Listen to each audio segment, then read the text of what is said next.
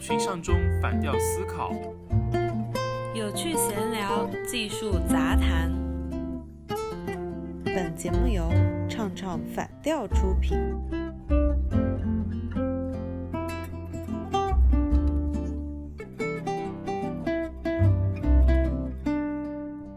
知道你快要变成我们唱唱反调里面的红人了吗？因为上次你不是来参加节目嘛，然后录了一期关于如何做一个好公关的一篇言论，好几个朋友都说非常喜欢你。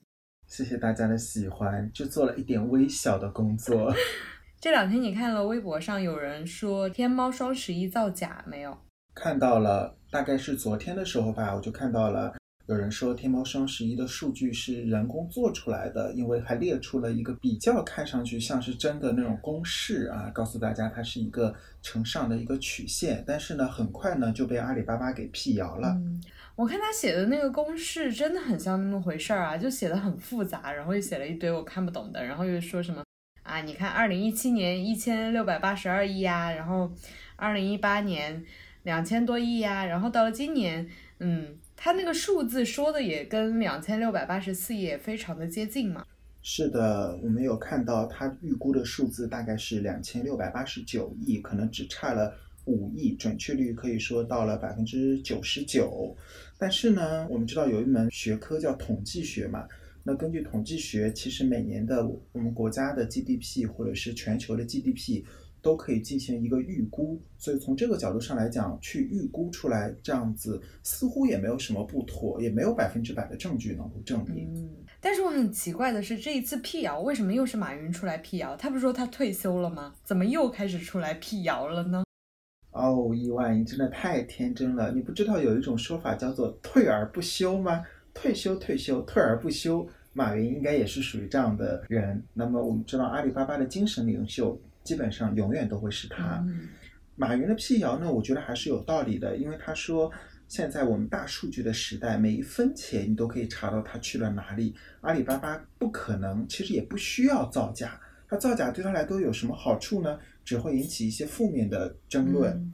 而且我们看到呢，马云不仅辟谣啊，他还在世界智商大会上说，对今年的双十一成交额不满意，因为增长的速度呢并没有特别的快。那么他还讲呢，这个成交额不满意的原因是因为第二天是周一，大家都要想着去上班。那么他还发出了一个非常有趣的呼吁，说双十一呢给大家放半天假，那这样大家就可以愉快的剁手到可能凌晨两三点钟都没有问题了，也是很有趣。怎么能放半天呢？应该放一天啊，或者三天，三天狂欢。双十一也成为了一个法定假日，也是就很有趣了。是的，其实我也觉得有一点少吧，因为看到一七年、一八年，它这个数字拉开的还是很大的，没有想到去年跟今年拉开的数字很小。毕竟你想嘛，我们这一代都已经长大了，而且。经济能力也开始稳定起来，买的东西按理说是应该不少的，所以我最后看到那个数据的时候，我还挺惊讶的。你都买了些啥呢？我呀，我作为一个非常居家的经济适用男，我买了鞋子、衣服，脚踏斯凯奇，身穿优衣库，握紧手中的中老年高铁票。毕竟我们第一批九零后已经马上就要奔中年了，还有呢，给我爸爸买了一副华为的无线耳机，因为他比较喜欢用华为的这个周边的这些衍生品。想给我妈妈买了一件羊毛的围巾，毕竟冬天到了嘛，杭州冬天的风还是比较冷的，也助于她来保暖。其他也基本上没有买什么了，再就是一些零食、水果之类的。看来你还是会买一些比较功能性的东西。是，但我的话就买了很多华而不实的书，我买了一堆书，你知道吗？哇哦，这说明你热爱读书。那有什么用呢？我们看到优衣库它在双十一的时候在不断的刷新它那个数字，我当时还挺惊讶的，因为它去年也没有这样大造声势。看来它在职场人或者就是说在我们这一代的人的心目中。尤其是在要换季的时候，它的功能性和实用性都是非常强的。我还看到一个很有趣的数字啊，双十一它那个购买的榜单，你知道第一名是什么吗？居然是猫粮、狗粮，第二名才是母婴类的奶粉。整个购买的一个榜单上面来看，其实关于吃的和用的，确实是占据购买的大多数。衣服的话，反而相对于来说少一些了。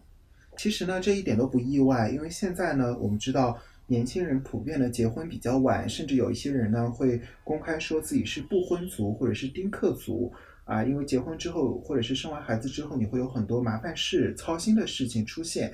那么养猫养狗的成本呢，显然比养一个孩子的成本要低很多，并且它也能给你到你陪伴，而且它还不会跟你吵架。所以说呢，越来越多的人热爱于养猫养狗。也还有一句玩笑话说，养猫是阻碍年轻人结婚生子的最大障碍了。你给你的猫买了啥？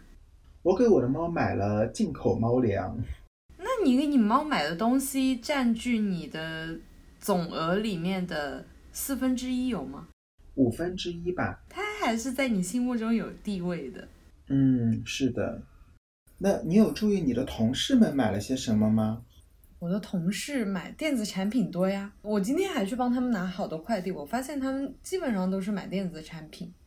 可能大家都会觉得双十一的话，电子产品的优惠都非常的大。是的，没有错。我还发现，除了淘宝呀、京东之外，今年拼多多呢特别拿出了百亿补贴。拼多多上的 iPhone 在双十一的价格，原价五千四百九十九的 iPhone 十一，你最低只需要花四千五百九十九就可以拿到，几乎又降了。一千块，那么这个价格比起几年前的 iPhone 的价格来讲，其实已经是非常非常优惠的价格了。我一直想问他那个百亿补贴是真的还是假的，我都不知道。我觉得别人已经领完钱了，我都还不知道它是真的假的。这个，据我一个在拼多多工作的学妹来讲，她说拼多多如果你买其他假的品牌呢，也不是没有，也是有的。但是百亿补贴里面的东西都是真的，因为如果百亿补贴里面有假的话呢，他们就会打爆商家的狗头，然后永远把这个商家剔除出拼多多的平台当中，并且让他们假一发十。可以说百亿补贴里的东西还是可以相信的。忽然聊拼多多，我就想起来那篇推文，别人不是去领那个补贴，然后绕来绕去，结果发现其实它就是一个代金券，它并不是一个补贴，就是直接可以提取的现金。嗯。也的确是有这种情况出现，但是呢，我在的一些群里面也真真正正的有人晒到了自己刚刚拿到了一百元现金的活动，这个现金就是立马到了他的零钱。我就很困惑啊，我就在想是不是别人领完了，我都薅不上这一波羊毛。哎，我也觉得我薅不上这一波羊毛了，甚至呢，我们还看到有些。秀恩爱的，比如说女生给男生发这个拼多多的链接，男生给他发了一百块，说这就是拼多多给你的零钱，你拿去用吧，不用再发链接了。我的天呐！其实除了这些恋人以外，我发现在职场当中，双十一是一个非常能体现职场阶层的一件事情。收入越高或者是职位越高的话，他反而不怎么在节假日买这些东西，因为不缺钱。想一下也很心酸，毕竟我们还在看直播去抢这些优惠券。是的，哇哦！说到直播，意外，你有没有发现今年的直播特别的火？去年双十一的时候还几乎没有直播的出现，那么今年几乎几千万人一边看直播一边下单。嗯。李佳琦应该是直播里面出圈的吧？好像你无论给谁说都知道李佳琦的那个 Oh my God，还有那个什么所有女生买它。嗯，是的，我今天还看到一个非常有趣的，说希望李佳琦可以去做高德地图或者是百度地图的语音包。比如说你在导航的时候，李佳琦突然出现说所有女生注意注意，前面左转左转。快快行动，就是非常有趣的声音，可以带入到他的声音。Oh my god！前面有一个大的岔路口，一定要注意它。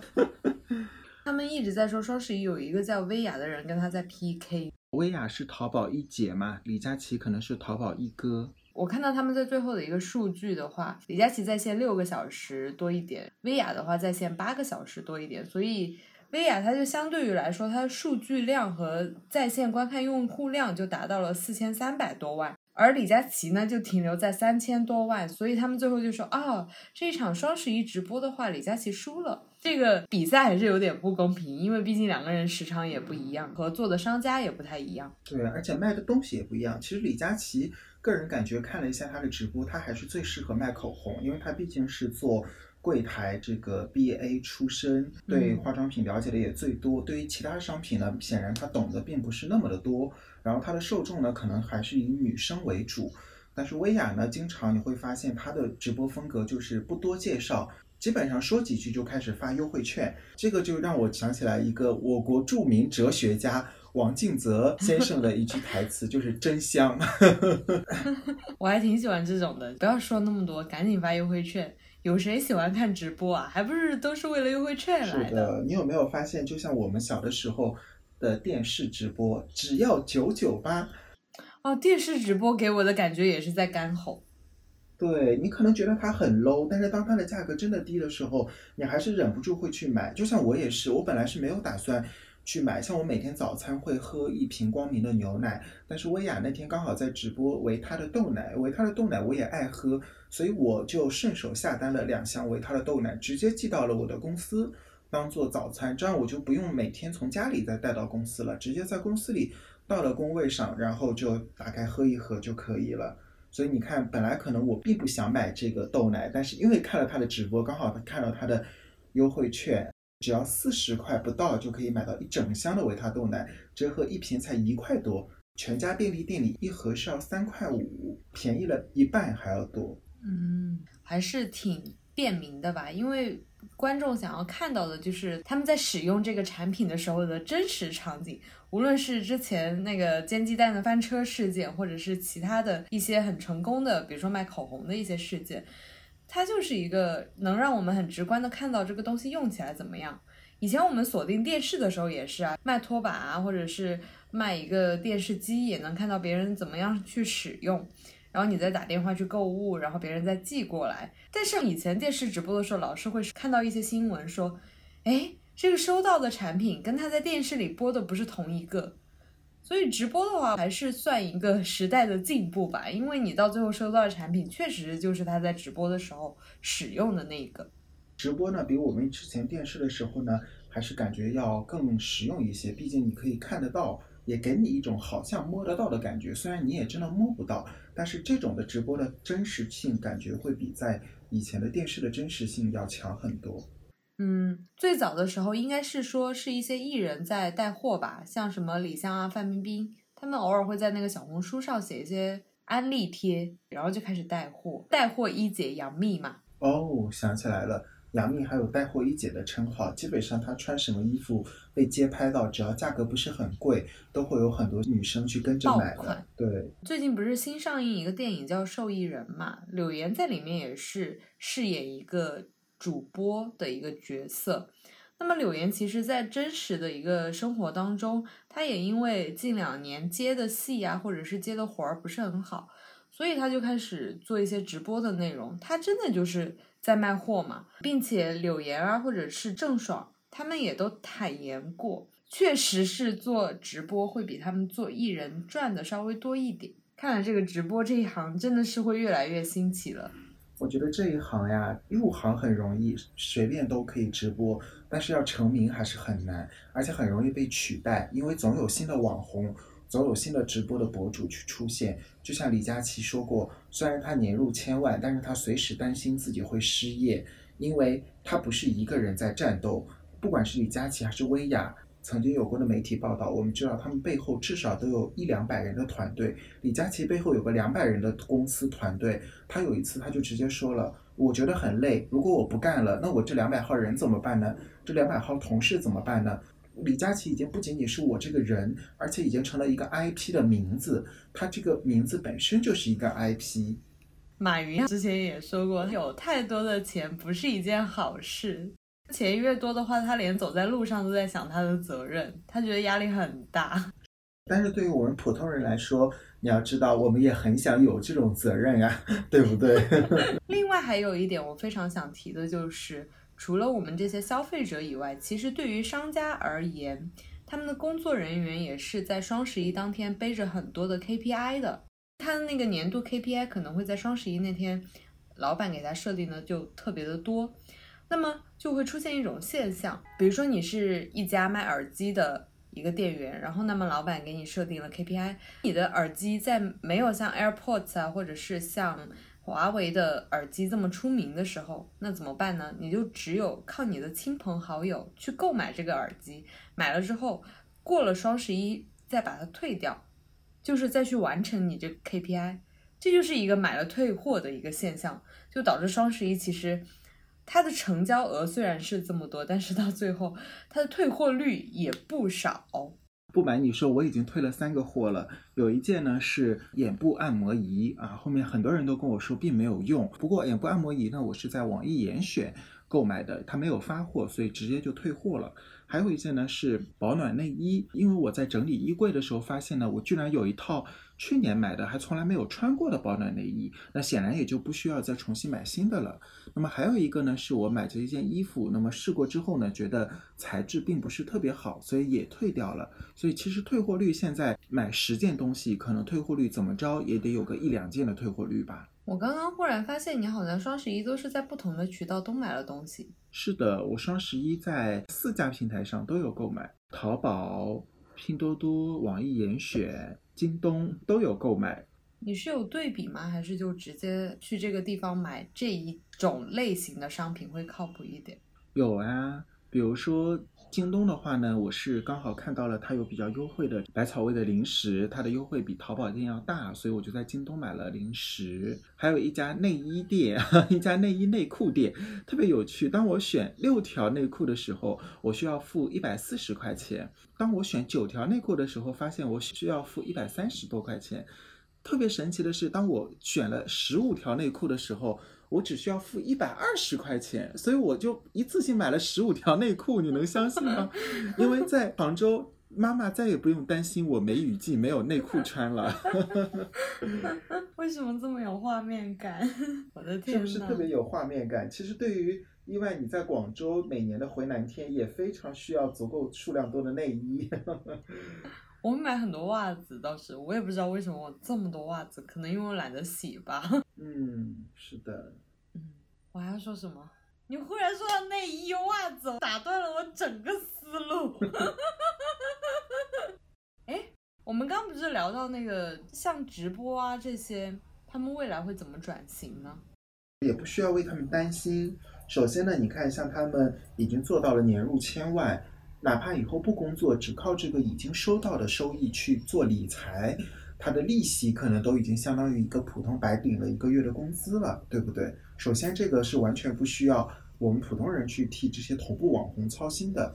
第二个呢，就是如果他不想仅仅像在人生三十多岁的时候就完全是事业卡壳，他需要去多元化的发展。比如说李佳琦，他可以去拍一些时尚杂志的广告，他的外形条件也不错，他甚至都可以进军娱乐圈，这些都是他的优势。而且这些优势呢，其实说白了也仅限于头部的直播的博主。中国的博主可能有啊十万以上，甚至百万以上，但是能够成名的能有几个呢？也就是一把手可以数得过来。嗯，我今天还看到有一个女生被抽中了花呗的一个幸运锦鲤，就是帮她还。四万九千九百九十九。对对对，你作为一个普通的职场人，你会花大概多少钱去消费这个双十一呢？不高于一万块钱，应该都是理性消费吧。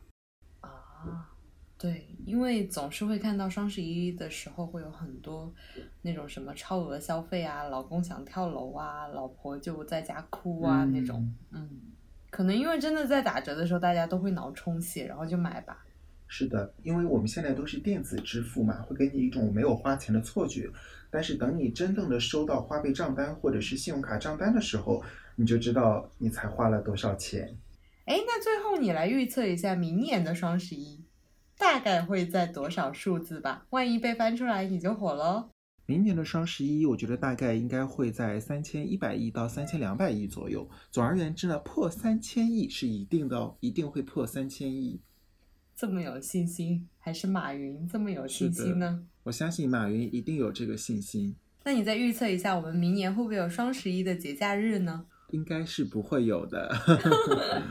嗯，那聊到现在呢，我们这期节目也快要结束了。这个双十一你花了多少钱呢？不管你是花了几百元、几千元，甚至几万元，请一定要记住一条：消费千万条，理智第一条，剁手一时爽，还款火葬场。你嘴瓢了，你说的火葬场。就是这样才有效果嘛。